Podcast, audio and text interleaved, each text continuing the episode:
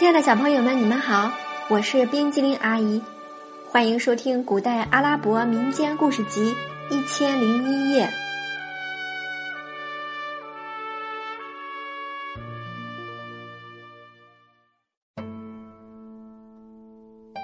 接下来我们要讲的故事是瞎子和富翁。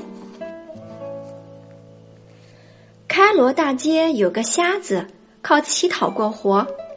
因为天天沿街乞讨，已经有了经验，他知道哪儿聚居着富人，哪儿聚居着穷人。一天，他又去敲一家富翁的门，富翁正在楼上，听到敲门声，打开窗子探出头来问：“谁在敲门？”“是我，先生。”“你是谁？”由于门框深，富翁看不见敲门的人。打开门，你就知道了。我有点小事，麻烦先生。富翁跑下楼，打开门，一看是瞎子，问：“什么事儿？”请先生可怜可怜我，给我些食物或者钱吧。瞎子习惯的伸出手，乞求道：“跟我上楼吧。”富翁说。瞎子满怀希望的上了楼。可是富翁却对他说：“走吧，安拉给你开辟了一条路，我这里什么也没有。”瞎子气得大叫：“我在你家门口的时候，你为什么不说？害得我白白跟你上了一趟楼。”富翁也大叫：“我在楼上的时候，你为什么不说你是来乞讨的？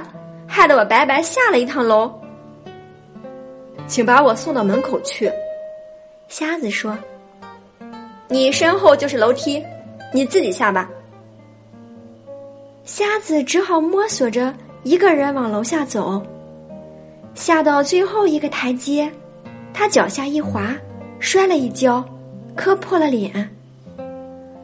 他挣扎着站起来，跌跌撞撞的走出富翁家。富翁。几乎每天看见这个瞎子挨门挨户乞讨，心想：他每天至少能讨个二十三十的，比摆小摊儿的赚的还多。我倒要看看他能讨多少钱。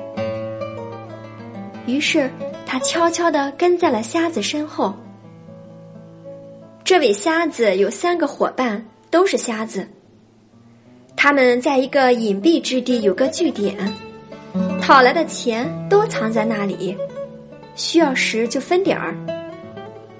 今天这个瞎子受了气，又摔了一跤，心里很不痛快，自言自语道：“我今天说什么也不干了，去找我的哥们儿分点钱，混一天饭吃。”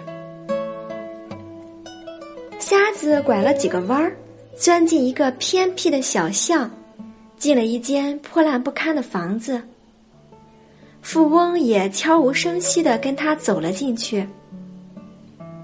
屋子里很暗，角落里坐着一个瞎子，听见有脚步声，抬起身子问：“是老大回来了吗？”“是我，老三还没回来。”“没有。”“今天情况怎么样？”“今天我倒霉透了，上午转了几家，都说我常去，不愿多给了。”下午第一家就碰到了个吝啬鬼，没给我一分钱，还白白的让我上了一趟楼，下了一趟楼。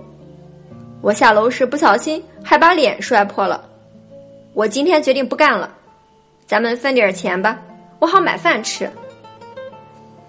从明天起，我换个地方，也许好干些。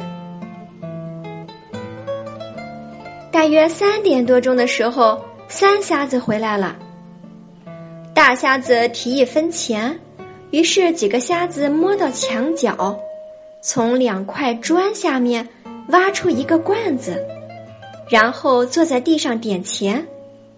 富翁一看，哦，真不少，足有三四万块钱。几个瞎子各自取了一百块钱，又把罐子埋回原处。富翁垫着脚尖儿退出房子。心中暗想：假如有一天我变成穷光蛋，我也去当乞丐。